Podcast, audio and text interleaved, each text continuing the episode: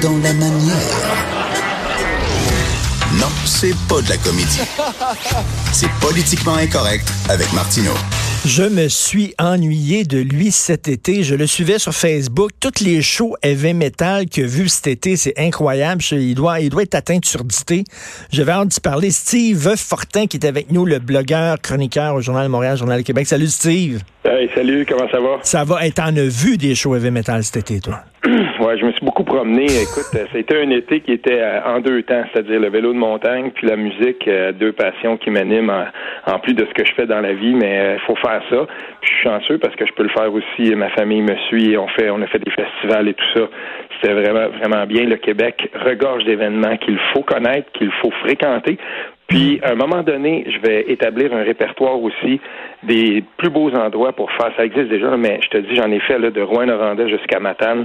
Euh, le, vélo de montagne, on a une expertise là-dedans pour construire des pistes. Il y a plein de petites entreprises au Québec qui se spécialisent, qui arrivent dans des terrains des fois complètement inhospitaliers, puis qui bâtissent des petits chefs-d'œuvre. Euh, et moi, je vais te dire une chose, ça fait longtemps que je suis là-dedans. Si on fait des belles pistes, on, les gens vont y aller. Puis je te donne un exemple, puisque j'ai la tribune maintenant. Là, euh, un, village dévitalisé comme euh, Lac-Sainte-Marie à côté de Casabazoua, pour les gens qui savent pas c'est où, entre Hall et Maniwaki, à peu près à, moitié chemin. Il y avait là une, une montagne de ski qui vivotait un peu. On avait construit des immenses condos et tout ça, c'est tout à l'abandon. Il y a des photographes qui vont là parce que c'est tout cassé, tout ça, mais ça fait comme un, repère assez intéressant. Il y a des, des, gens qui avaient fait des trucs de skateboard là-dedans, puis tout ça. On a réhabilité la montagne complètement à partir notamment des, des, investissements qui ont été faits par des gens qui étaient visionnaires. On a fait des pistes de vélo de montagne là-bas qui sont absolument fantastiques. Et cette année, euh, on accueillait donc une étape de la Coupe Québec euh, vélo de montagne là. Euh, la compagnie de vélo marin a investi là là aussi. Puis je te le dis, il n'y a, pas une journée qui passe où il n'y a pas des tonnes de, vélos, tout ça. On a réouvert la station de gaz, le, village commence à revivre. Et, toi, c'est quelque chose, toi, c'est quelque chose qui tient à cœur, la débrouillardise des gens en région, qui, au lieu de dire de se plaindre, tout le monde s'en va en ville, tout le monde quitte, qui mm. retroussent les manches puis qui font des affaires intéressantes dans leur région. Oui, parce que on, en voit plein d'exemples, puis euh, je trouve ça, je trouve ça super le fun. Euh, tu sais, je veux dire, euh, dans, dans, pas loin de chez nous, ici dans Petite Nation, en fin de semaine passée, c'était le festival de la fibre donc de la fibre textile. Euh, ça s'appelle Twist. C'est une dame qui était en communication à Montréal, qui à un moment donné a tout lâché, qui avait une entreprise florissante. Elle a fait une petite boîte de communication ici dans la petite nation, puis elle s'est investie dans ce qu'elle aimait, c'est-à-dire la fibre textile. Elle a des moutons, tout ça. Elle organise des ateliers, puis maintenant ce festival-là est connu partout dans cette industrie-là. Il y a des gens qui viennent de partout pour participer à ça, et c'est une belle euh, réussite régionale. Et, ça, ben, on, ne le dit pas assez souvent. Non seulement s'il y a une débrouillardise, mm. mais les Québécois ont toujours été foncièrement des gens qui aimaient créer, qui aimaient euh, fonder des trucs. Puis moi, je le constate et on n'en parle pas assez souvent.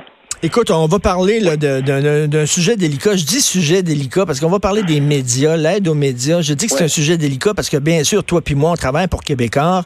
Puis ça nous arrive dans ce dossier-là, lorsqu'on parle de ce dossier-là, de critiquer des compétiteurs. Puis là, les gens disent, ben écoute, c'est parce que vous êtes mal placé, vous êtes juge et parti. Mais qu'est-ce que tu mm-hmm. veux, c'est ça qui est ça. Là. Alors, euh, toi, tu as écrit là-dessus et tu dis, ben il y a certains médias qui devraient peut-être se regarder dans le miroir. Oui, dont, dont nous, je m'inclus là-dedans mm. moi-même. Euh, parce que euh, je, je, vais faire ça en deux temps. Premièrement, euh, il y a quelque chose qui s'est passé, puis j'en ai discuté avec différentes personnes dans, dans, dans qui, qui, qui, sont dans cette industrie-là, des fois qui ont déjà été puis qui n'y sont plus. Il y a quelque chose qui s'est passé avec le temps, si on veut, là, dans, dans l'industrie des médias, c'est la, la, la, prépondérance, l'importance qu'on a accordée à, l'opinion versus mmh. à l'information. Puis je vais te parler d'un monsieur que, que, que j'apprécie particulièrement. il s'appelle Monsieur Pierre Allard c'est un ancien, euh, un ancien éditorialiste au journal Le Droit. Euh, on l'avait entendu parler de lui à un moment donné parce que il avait été très critique de ses employeurs, de ses employeurs au droit par rapport à quelques questions. Et, à un moment donné, ben, on l'avait, euh, même malgré 30 ans de loyaux service, on l'avait congédié il y a quelques années de ça à cause d'une de ses prises de position dans son journal. Et puis Pierre alors, c'est quelqu'un avec qui j'aime discuter de l'état des médias parce qu'il a été là-dedans longtemps. Puis c'est aussi quelqu'un qui a connu l'état des médias avant le numérique et après le numérique. Puis ce qui s'est passé, c'est qu'à un moment donné, il faut que les gens commencent par comprendre que euh, il y a effectivement un mur de Chine qui existe entre deux grandes vocations des médias, c'est-à-dire l'opinion, bien entendu, mm. puis l'information. Et là, ben, des fois, il y a des mélanges des genres. Des fois aussi, on s'aperçoit qu'il y a trop d'importance peut-être qui est portée à la section opinion, et c'est là que moi je m'inclus là-dedans parce que j'en vis. Et, et de l'autre côté, ben, c'est pas tout le monde qui comprend des fois que Richard Martineau, quand il écrit dans, la, dans, dans, dans les pages débat, dans les pages d'opinion du Journal de Montréal, du Journal de Québec, ben, Richard Martineau ne fait pas de l'information. Mm. Puis moi, je lis ça par, dans nos médias à nous, mais aussi dans tous les médias. on dirait que cette distinction-là, on ne Steve, Steve, moi, je le dis toujours, puis des fois, il m'arrive de parler à des, des étudiants dans les écoles, puis je dis, regardez, mm-hmm. la, portion opinion, puis mettons les vraies enquêtes journalistiques comme euh, c'est les enquêtes que mène notre bureau d'enquête. Là. Je dis, c'est comme quand tu vas manger, eux autres, c'est le steak. Nous autres, on est la sauce sur le steak. La sauce sur le mm-hmm. steak pour un, donner un peu de, goût, relever le goût. Si ton régime alimentaire de, de, de, de, de nouvelles, c'est rien que le steak, c'est parfait. Mais si tu lis rien que l'opinion, c'est l'équivalent que tu manges rien que de la sauce. Tu peux pas te nourrir avec ça. Ben, et, c'est important, je suis content que tu le, que tu le mentionnes, ça, Richard, parce que euh, ben, chez Québécois, justement, le bureau d'enquête, Antoine Robitaille et toute son équipe. font un job euh, incroyable. Oh, c'est une job, ils débusquent des affaires, tout ça. Euh, et on peut dire la même chose avec euh, avec avec la presse. Je veux dire, ils ont une équipe d'enquête aussi, ils sortent des trucs. Euh, on l'a vu aussi avec le Devoir qui avait qui, qui, a sorti des, des, des, trucs super intéressants. Donc ça, c'est ça, c'est correct. Ça, on le voit ça. Puis il y a le côté opinion plus le côté de l'opinion a pris de l'importance, euh, il est aussi arrivé à un moment donné que peut-être que c'est cette espèce de de drive là qu'on avait dans l'opinion nous a euh, collectivement les médias. En tout cas, je, je, lance ça, je lance cette réflexion là. Euh, peut-être qu'elle nous a euh, un peu détourné de l'essentiel. Puis il y a eu, il y a eu manifestement là, il y a eu quand même des des, des, des guerres de clochers, des guerres d'empire, des conflits d'empire peut-être ou je ne sais pas. Mais tu sais, ça peut-être que ça nous dévie un peu de l'essentiel. Mais, mais, c'est une très bonne réflexion que tu amènes, puis je veux participer à ça. Oui. Le, problème, c'est que puis là, bon, les gens vont dire, Martineau, t'es juge est parti, tu défends ton hmm. journal, puis tout ça, que les gens, ben, écoutez-moi, puis vous jugerez, euh, bon, c'est que moi, je trouve Peut-être que je suis dans le champ, mais je trouve que dans le Journal de Montréal, le Journal de Québec, il y a une diversité d'opinions. Il y a des gens de gauche comme toi, il y a José Legault, il y a mhm. Léopold Lozon, il y a des fédéralistes comme euh, Jonathan Trudeau, il y a bon, il y a de la gauche, de la droite. je trouve qu'il y a une Tu sais, quand tu tombes dans un journal, puis toutes les chroniques et tous les éditos, c'est pour taper sur le même clou. Là, j'ai de la misère, puis je me dis, ben là, c'est presque du militantisme. Je vais, je vais me faire l'avocat du diable parce qu'on me le reproche euh, et on me le remet d'en face souvent. Euh, des gens vont me dire, par exemple, bon ben on sait bien, il y a que des nationalistes au Journal de Montréal, au Journal de Québec.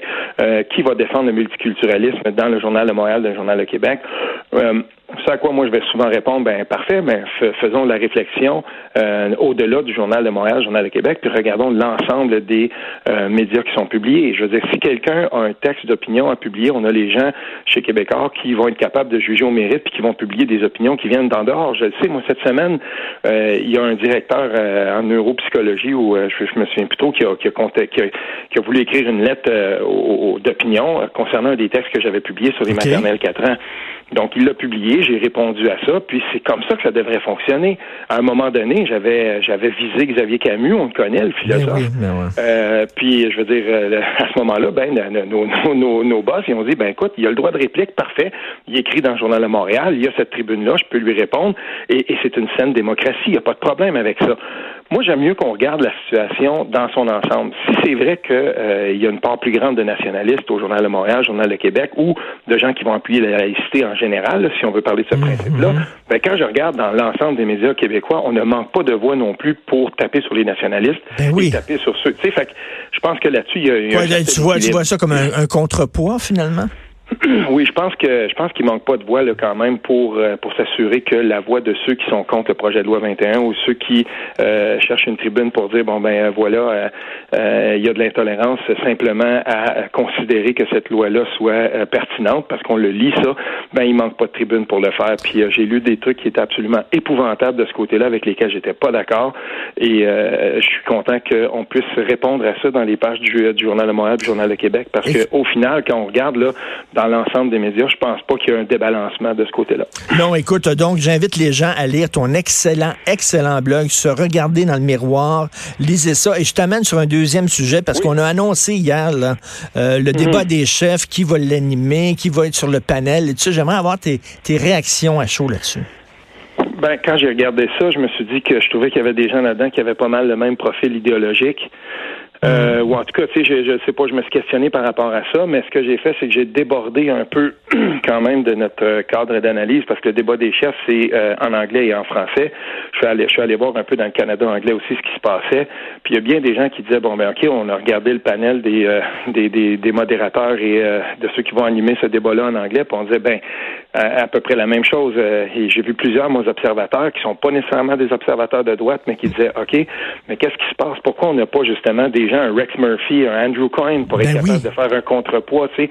Puis j'aurais aimé qu'on considère ça. Je suis de ceux qui pensent que si on est, parce que n'oublions pas une chose, ok, le débat des chefs en 2015, pour ceux qui s'en souviennent pas, là, Stephen Harper avait, euh, avait menacé de pas y participer. Ça avait été un fiasco l'organisation de ça. Puis ce qu'on a fait, et, et je trouve que c'était une bonne idée quand Justin Trudeau est arrivé au pouvoir, il a dit bon, mais là, on va nettoyer ça. Puis ce qu'on va faire, c'est qu'on va organiser, on va mettre sur pied un comité qui va, lui, s'organiser de, de, faire le débat des chefs et tout ça. Deux ans de temps, ce comité-là, on, sais, je dis, bon, OK, des gens qui sont là-dessus, et ça relève de la Chambre des communes, si je me souviens bien. Puis, euh, on accouche de ça, on accouche de ce, ce, ce format-là. Donc là, maintenant, moi, quand je regarde ceux qui sont là, je me disais tout simplement, ben, il semble été le fun qu'il y ait des voix euh, un peu discordantes là, là-dedans. Ben oui. quelqu'un pour graffiner un peu? Tu sais, moi, j'aurais vu, je le sais, on va me dire non, ça n'a pas de bon sens, mais moi, j'aurais vu Lise Ravary là-dedans. C'est j'aurais mm. vu euh, quelqu'un qui arrive, je veux dire, elle écrit aux gazettes, elle a déjà écrit chez nous, elle écrit maintenant euh, ailleurs, elle est à Cube, je veux dire, elle est à, au 98.5. C'est pourquoi, pourquoi pas justement quelqu'un qui va qui va égratigner, qui va sortir un peu de, de du profil idéologique des gens qui sont là présentement. Et écoute, dernière question rapidement. Maxime, selon toi, est-ce que tu aimerais le voir, toi, au débat des chefs, Maxime Bernier?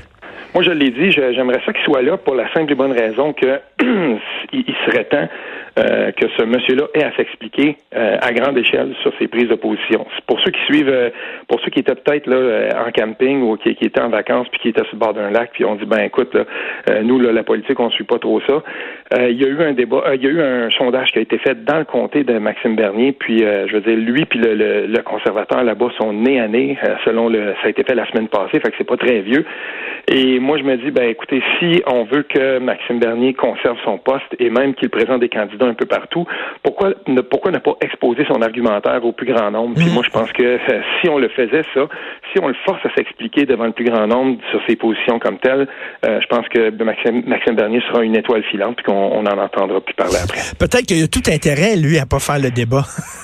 moi, je pense que oui. C'est sans farce. Euh, je sais qu'il veut être là puis qu'il veut qui veut profiter de la visibilité, mais sans faire OK, qu'on le fasse, qu'on lui donne la tribune, puis qu'on le laisse trébucher, tout simplement, parce que ben euh, il y a certaines des positions de, de, de lui, de ses candidats. Euh, si on est capable de faire un gros procès d'intention au Bloc québécois parce qu'on on veut présenter André Parizeau qui a un passé communiste, euh, moi je vais dire une hmm. chose, qu'on laisse, qu'on laisse Maxime Bernier s'expliquer sur ses positions, vous allez voir que ça durera pas longtemps. Ben tout à fait. Merci beaucoup, Steve. Très content de te reparler. Ah, Merci. OK, ben moi aussi. Salut à toi. Steve Fortin.